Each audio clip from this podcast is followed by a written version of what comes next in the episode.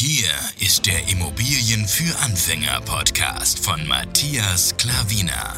Was funktioniert wirklich? Und wie kannst du bei deinen Immobilieninvestments viel erfolgreicher sein? Und das unkompliziert, leicht verständlich und ohne Excel-Tabelle. Du hast die Fragen. Hier bekommst du alle Antworten. Und jetzt dein Gastgeber im täglichen Kampf gegen komplizierte Wissensvermittlung, Mythen und ängstliche Herangehensweise bei Immobilieninvestments. Matthias Klavina.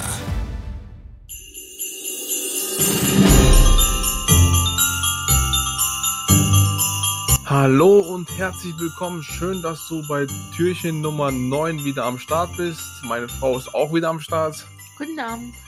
Ja, wir haben uns ein neues Thema überlegt und apropos Thema, ich habe heute in den Instagram Stories, falls mir da nicht folgst, dann weißt du es ja nicht, habe ich da gepostet, ähm, dass wenn du irgendein Thema hast, wo wir jetzt bis zu Türchen 24.12.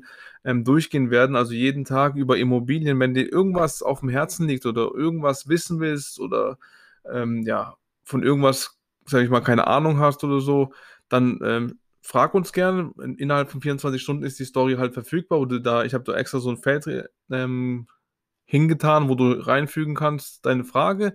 Wenn nicht, kannst du natürlich immer per Direktnachricht uns fragen, was dir auf dem Herzen liegt. Und dann werden wir das hier beim Podcast besprechen. Davon kannst du natürlich nur profitieren. Denn, ähm, wie gesagt, wenn du gerade was auf der Zunge liegen hast und nicht weiterkommst, dann werden wir dir, wenn wir können, sehr, sehr gerne helfen. Einfach nur zur Info. Gut, ähm, wir haben uns für, für die heutige Folge überlegt, wir sprechen mal über die Spekulationssteuer, Spekulationsfrist bei Immobilien. Es ist, ähm, es gibt einen Unterschied zwischen Kapitalanlage, also wenn du Immobilien kaufst und sie dann vermietest, oder eigengenutzte Immobilien. Und das möchte ich dir mal einfach, beziehungsweise wir gerne erläutern. Gehen wir mal auf die Kapitalanlage rüber. Also in Deutschland ist es eine 10-Jahresfrist. Und eben du, du kaufst die Immobilie, musst 10 Jahre lang warten, damit du keine Spekulationssteuer bezahlen musst.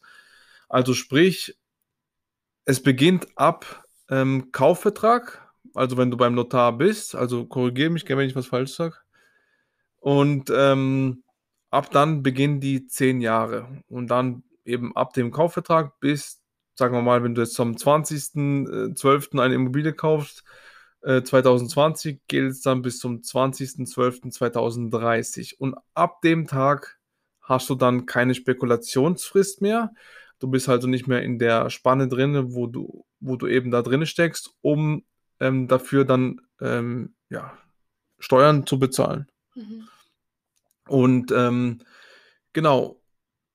Und ab dann hast du auch dein wirklich dein, ähm, diese, ähm, wie soll ich das so sagen, deine, Gewinn? ja, dein Gewinn, genau, hast du wirklich steuerfrei. Also es wird auf ähm, separates Vermögen wird es gesehen. Also wir haben mit dem Steuerberater geredet und haben ihn gefragt, ob es tatsächlich so ist, ob es tatsächlich steuerfrei ist. Und er hat gesagt, ja, du hast auf ähm, separates Vermögen wird dein ähm, diese, dieses Geld gesehen und dazu zahlst du keine Steuern, ja damit du da schon mal Bescheid weißt.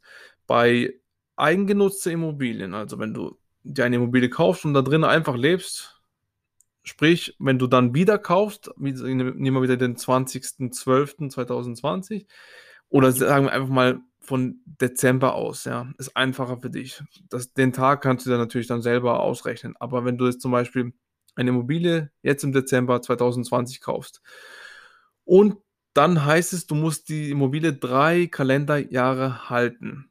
Sprich Dezember 2020, ganzes Jahr 2021 plus Januar 2022. Das sind 20, 21, 22. Das sind die drei Kalenderjahre. Und dann kannst du die Immobilie auch steuerfrei verkaufen. Ähm, du siehst, es sind nicht ganze drei Jahre, sondern ganzes Jahr, das 2021, plus dieses Jahr, 2020, Dezember, ein Monat und Januar 2022, zweiter Monat. Also ein Jahr und zwei Monate kannst du die Immobilie dann steuerfrei verkaufen.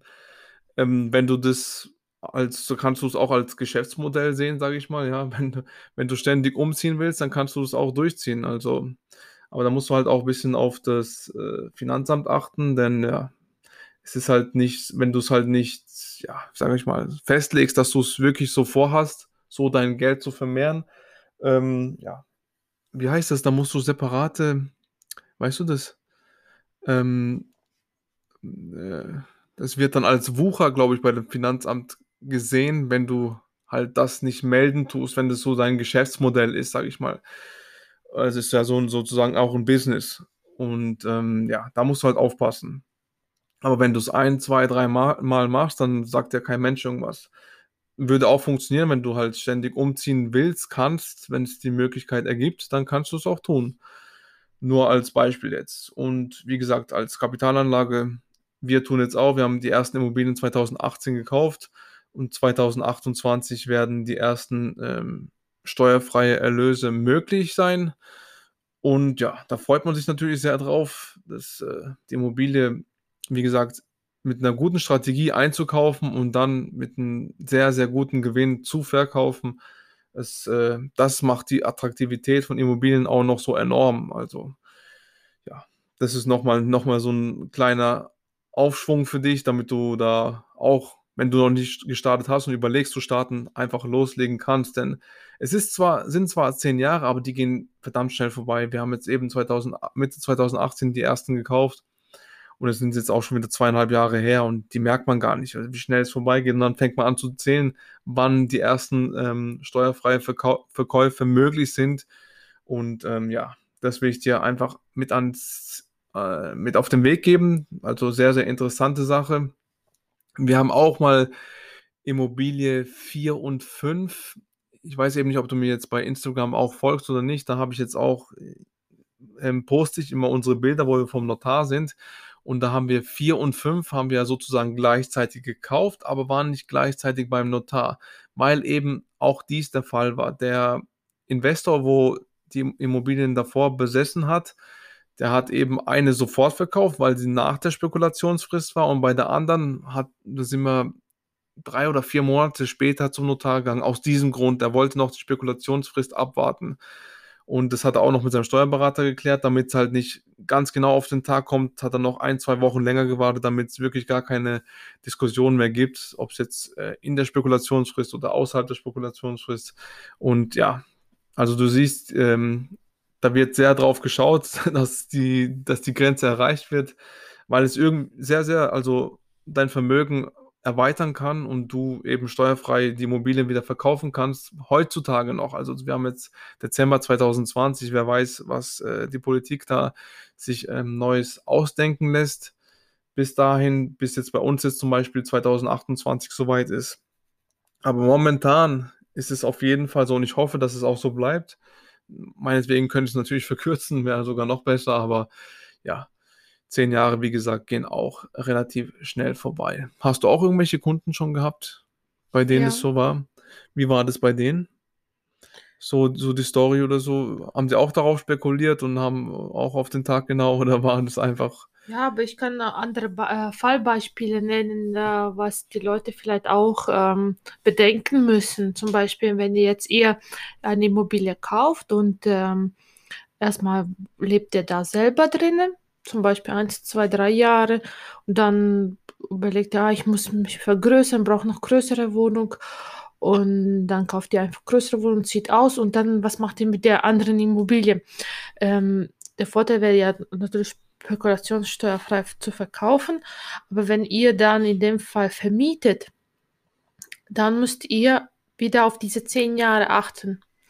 Das äh, bitte nicht vergessen, nicht denken, dass, äh, dass wenn ihr da schon mal drinnen gelebt habt, dass dann nicht anfällt sowas. Umgekehrt gesehen, wenn ihr zum Beispiel eine Immobilie als Kapitalanlage kauft, erstmal die vermietet, zum Beispiel zwei, drei Jahre, oder ein Jahr, keine Ahnung. Und äh, dann zieht der Mieter aus und sagt, ja gut, dann ziehe ich mich halt in die, selbst in diese Wohnung ein.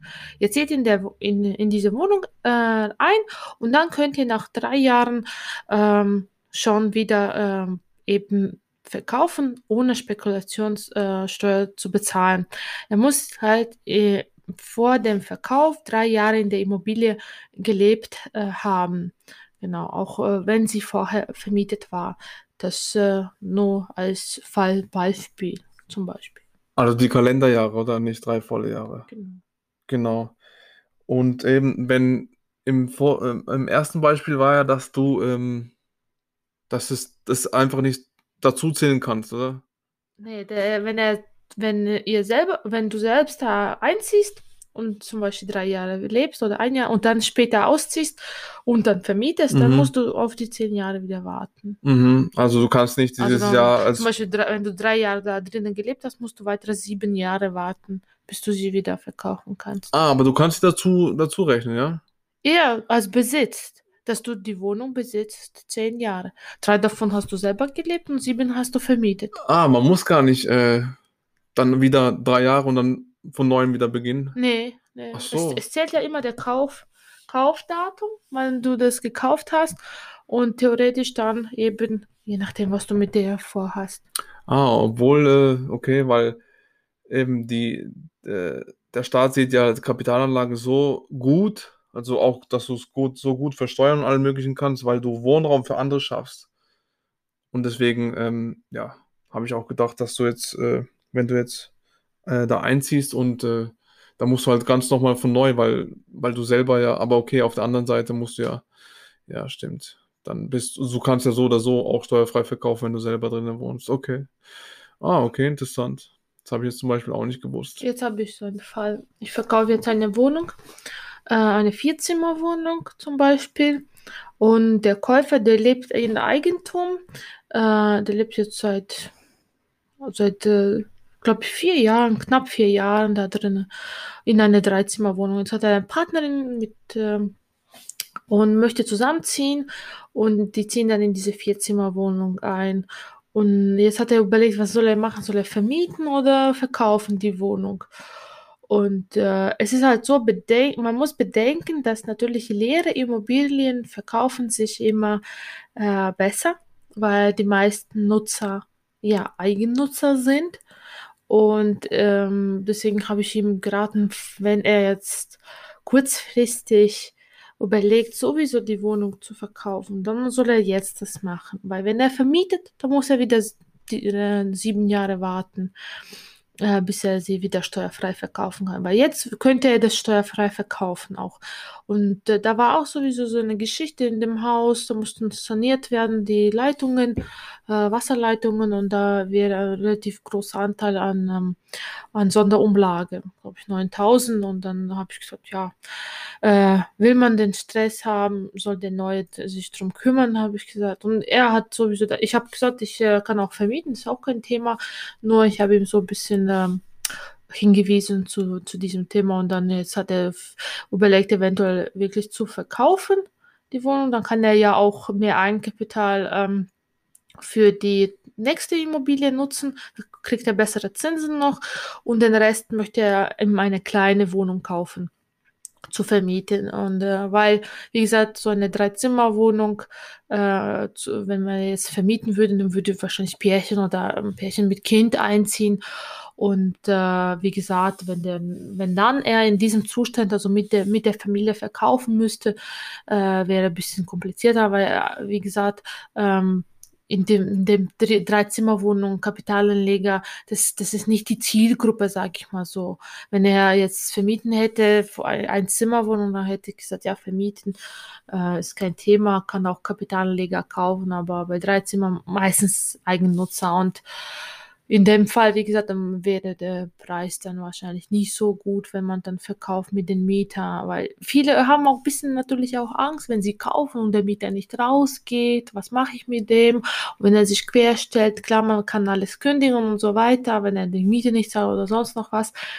Oder auf Eigenbedarf, aber es gibt immer Härtefälle, es gibt immer Verzögerungen und das kann sich einfach auch ewig ziehen, vor allem in Deutschland, in so einem sozialen Staat, da ist ein bisschen schwieriger, Familie auf die Straße zu setzen, äh, grundsätzlich und ähm, ja, man muss vieles bedenken, aber ein guter Makler berät euch und hilft euch auch äh, in diversen Themen. Deswegen sucht euch einen vernünftigen Makler, der sich einfach in dem Thema auskennt und lasst euch beraten. Beratung kostet nichts und dann, dann, dann könnt ihr einfach weiterschauen. Ja. ja, interessante Story. Also ja, ich kann das nur bestätigen, dass es äh, ein wahnsinniger Prozess sein kann, wenn ein Mieter sich querstellt man denkt, es ist alles so einfach, aber das zieht sich alles so in die, in die Länge und es ist äh, manchmal sehr viel mit äh, Nerven und Aufwand äh, verbunden. Deswegen ähm, sollte man sich gut überlegen, wenn die Immobilie schon leer ist und man sowieso in absehbarer Zeit verkaufen will, macht es keinen Sinn, nochmal sie zu vermieten und dann, keine Ahnung, den Mieter entweder wieder raushauen oder, oder mit dem Mieter zu verkaufen. Ja, macht auf jeden Fall Sinn. Ja, wollte noch sagen, also ich habe auch noch so ähnlichen Fall, wo die ähm, Vermieterin zum Beispiel sich nicht so wirklich ausgekannt hat im deutschen Gesetz und äh, sie hatte eine Einzimmerwohnung. Ich habe ihr gesagt, ah, schade, eben, das, das war so ein äh, Sozialempfänger, also Arbeitsloser und ähm, hat eben Geld von Arbeitsamt äh, bekommen und äh, die Miete war sehr niedrig. Sie hat irgendwie da immer ständig drauf bezahlt und nicht ganz korrekt abgerechnet und so weiter. Und dann hat sie auch ihm gekündigt, weil sie die Wohnung verkaufen wollte. Und äh, da habe ich gesagt, das geht nicht. Also Kauf bricht nicht Miete in Deutschland. Man kann nicht wegen dem Verkauf eben äh, jemanden kündigen. Man verkauft eben mit dem Mieter und das war, wie gesagt, schwieriger Fall. Den habe ich trotzdem gut gelöst. Ja, ähm, ja, der ist dann zum Schluss ausgegangen, hat sein Geld bekommen. Man kann in solchen Fällen vielleicht rauskaufen. Man kann sagen, okay, ich gebe dir ein bisschen Geld, weil wenn sie hoffen auf mehr Erlös, wenn die Wohnung leer ist, weil in dem Fall, wie gesagt, für Kapitalanleger wäre auch nicht interessant, weil die Rendite nicht äh, äh, genug wäre, sage ich mal so, in dem Fall. Also da muss man schauen. Also wie gesagt, nicht denken, dass ihr äh, den Mieter einfach so kündigen könnt, wenn ihr die Wohnung verkaufen möchtet. Ja, das hat alles auch mit der Spekulationsfrist zu tun, eben weil du musst halt wissen, ob du jetzt vermietest oder ob du selber drinnen wohnen bleibst oder, oder beides kombinierst. Du musst halt wissen, was du vorhast und dann kannst du deinen steuerfreien Erlös äh, auch einsacken, wenn du es also richtig machst. Das ist, das ist eigentlich nicht schwer, ähm, ja, aber du musst halt wissen, was du in Zukunft damit vorhast. Genau, deswegen kamen auch die Beispiele und äh, ja, deswegen haben sie auch damit zu tun.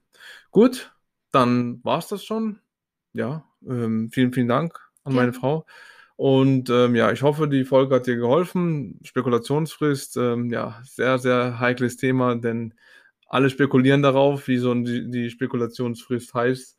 Und ähm, ja. Äh, vielleicht nochmal wegen dieser Spekulationssteuer. Also, es heißt nur so in deutschen Munde, sage ich mal so, aber es gibt keine Spekulationssteuer, die man irgendwo nach schauen kann, weil wie viel das ist. Es ist keine Steuer an sich. An ja. sich, genau. Dieses, dieser Gewinn, was man erwirtschaftet, wird auf dein zu versteuerndes Einkommen draufgerechnet. So zum, zum Beispiel, du verdienst im Jahr 60.000, du verkaufst die Wohnung, gewinnst 30.000, dadurch mehr äh, in dieser kurzesten Zeit, dann wird 60 plus, 9, äh, plus äh, 30 eben ist 90 und dieser 90 wird zu diesem neuen Steuersatz äh, äh, äh, sag ich mal, berechnet, also diese äh, Steuer werden berechnet äh, zu diesem neuen quasi Lohn, den du hast. Also äh, genau das noch zu, zu nennen, zu sagen. Ja, also eben wenn du in der Frist drinne bist. Ja. Aber sonst ist es. Sonst wird es zu freien Vermögen äh, gezählt. Also das ist wie Lottogewinn, das wird auch nicht versteuert, das wird zu freien Vermögen dir ausgeschüttet. Genau. Gut, vielen Dank für den Nachtrag. Gerne. Und ja, wunderbar. Wenn es irgendwelche Fragen gibt, einfach Feedback geben. Du weißt schon, die bekannten Kanälen überall auf Social Media. Einfach anschreiben und wir werden dir darauf antworten. Also vielen, vielen Dank, dass du zugehört hast, egal wo. Und ich hoffe, du bist morgen bei Türchen Nummer 10 dabei. Einen schönen Abend noch und bis morgen. Ciao. Tschüss.